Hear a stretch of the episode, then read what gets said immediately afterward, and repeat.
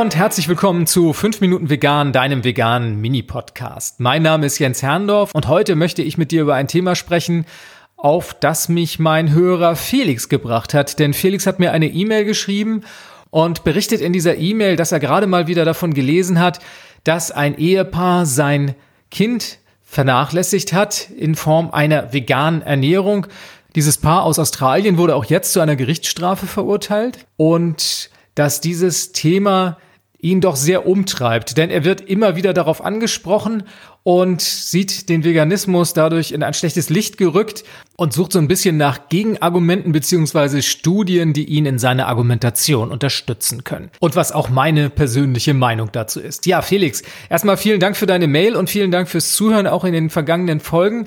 Ich freue mich immer sehr, wenn solche Anfragen kommen. Jetzt haben wir natürlich hier ein Thema zu fassen, das hoch emotional ist und das auch mich durchaus umtreibt. Ja, was ist meine Meinung dazu? Es ist natürlich eine ganz persönliche Perspektive.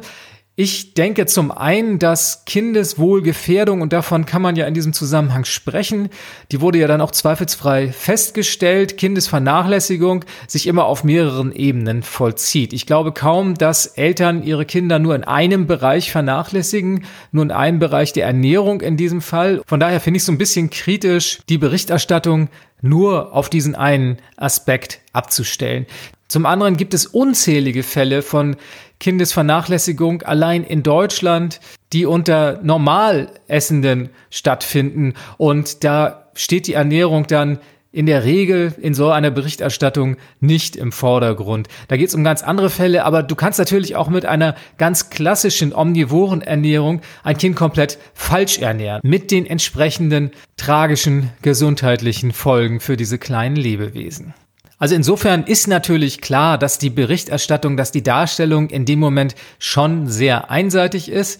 Ja, ich kenne Gegenbeispiele. Ich kenne Eltern, die nicht nur eine vegane Schwangerschaft hatten, sondern auch ihre Kinder von vornherein vegan aufgezogen haben und die wachsen und gedeihen und die super glückliche und super gesunde Kinder sind, die keine Defizite vorzuweisen haben.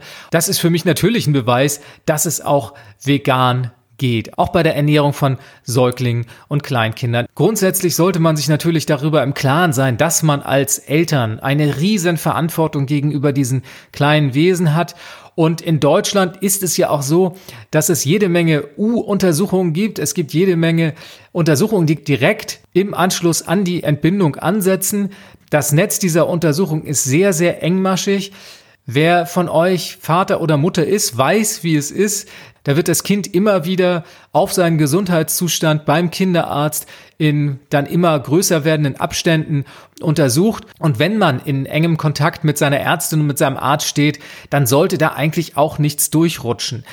Warum so etwas in Australien jetzt passieren konnte, was dieser spezielle Fall ist, den Felix dort ansprach, das entzieht sich meiner Kenntnis. Ich bin der Meinung, wenn man hier als verantwortungsvolles Elternpaar eng mit seinem Kinderarzt kommuniziert, diese ganzen Untersuchungen wahrnimmt, dann sollte so etwas natürlich nicht eintreten.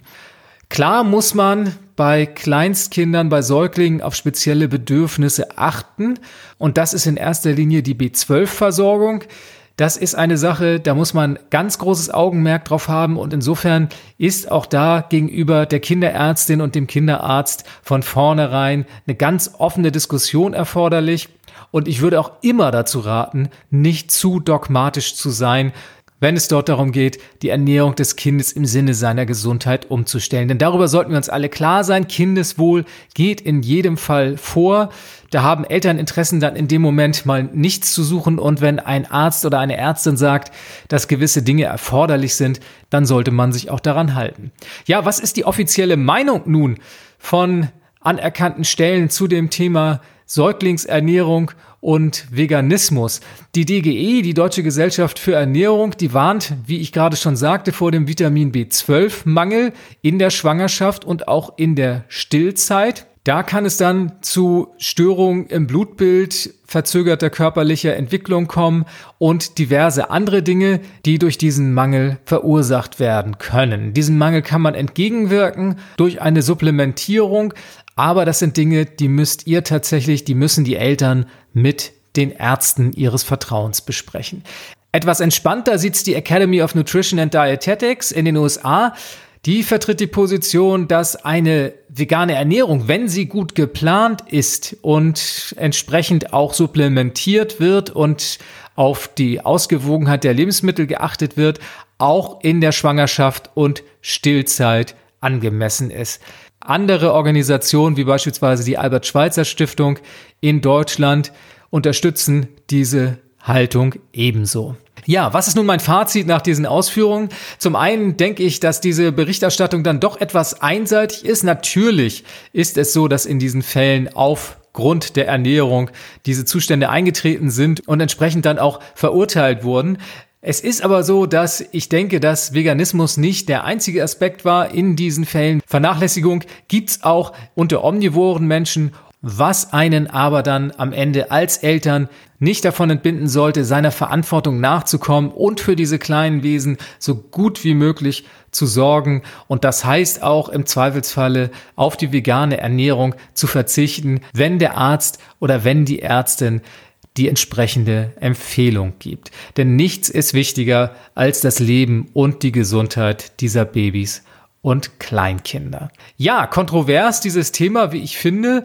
Ich bin gespannt, wenn du Lust hast, mir auch deine Meinung dazu mitzuteilen, dann schick mir eine E-Mail an podcast@ichbinjetztvegan.de oder auch wenn du ein anderes Thema hast, das in den nächsten Folgen hier einmal angesprochen werden soll.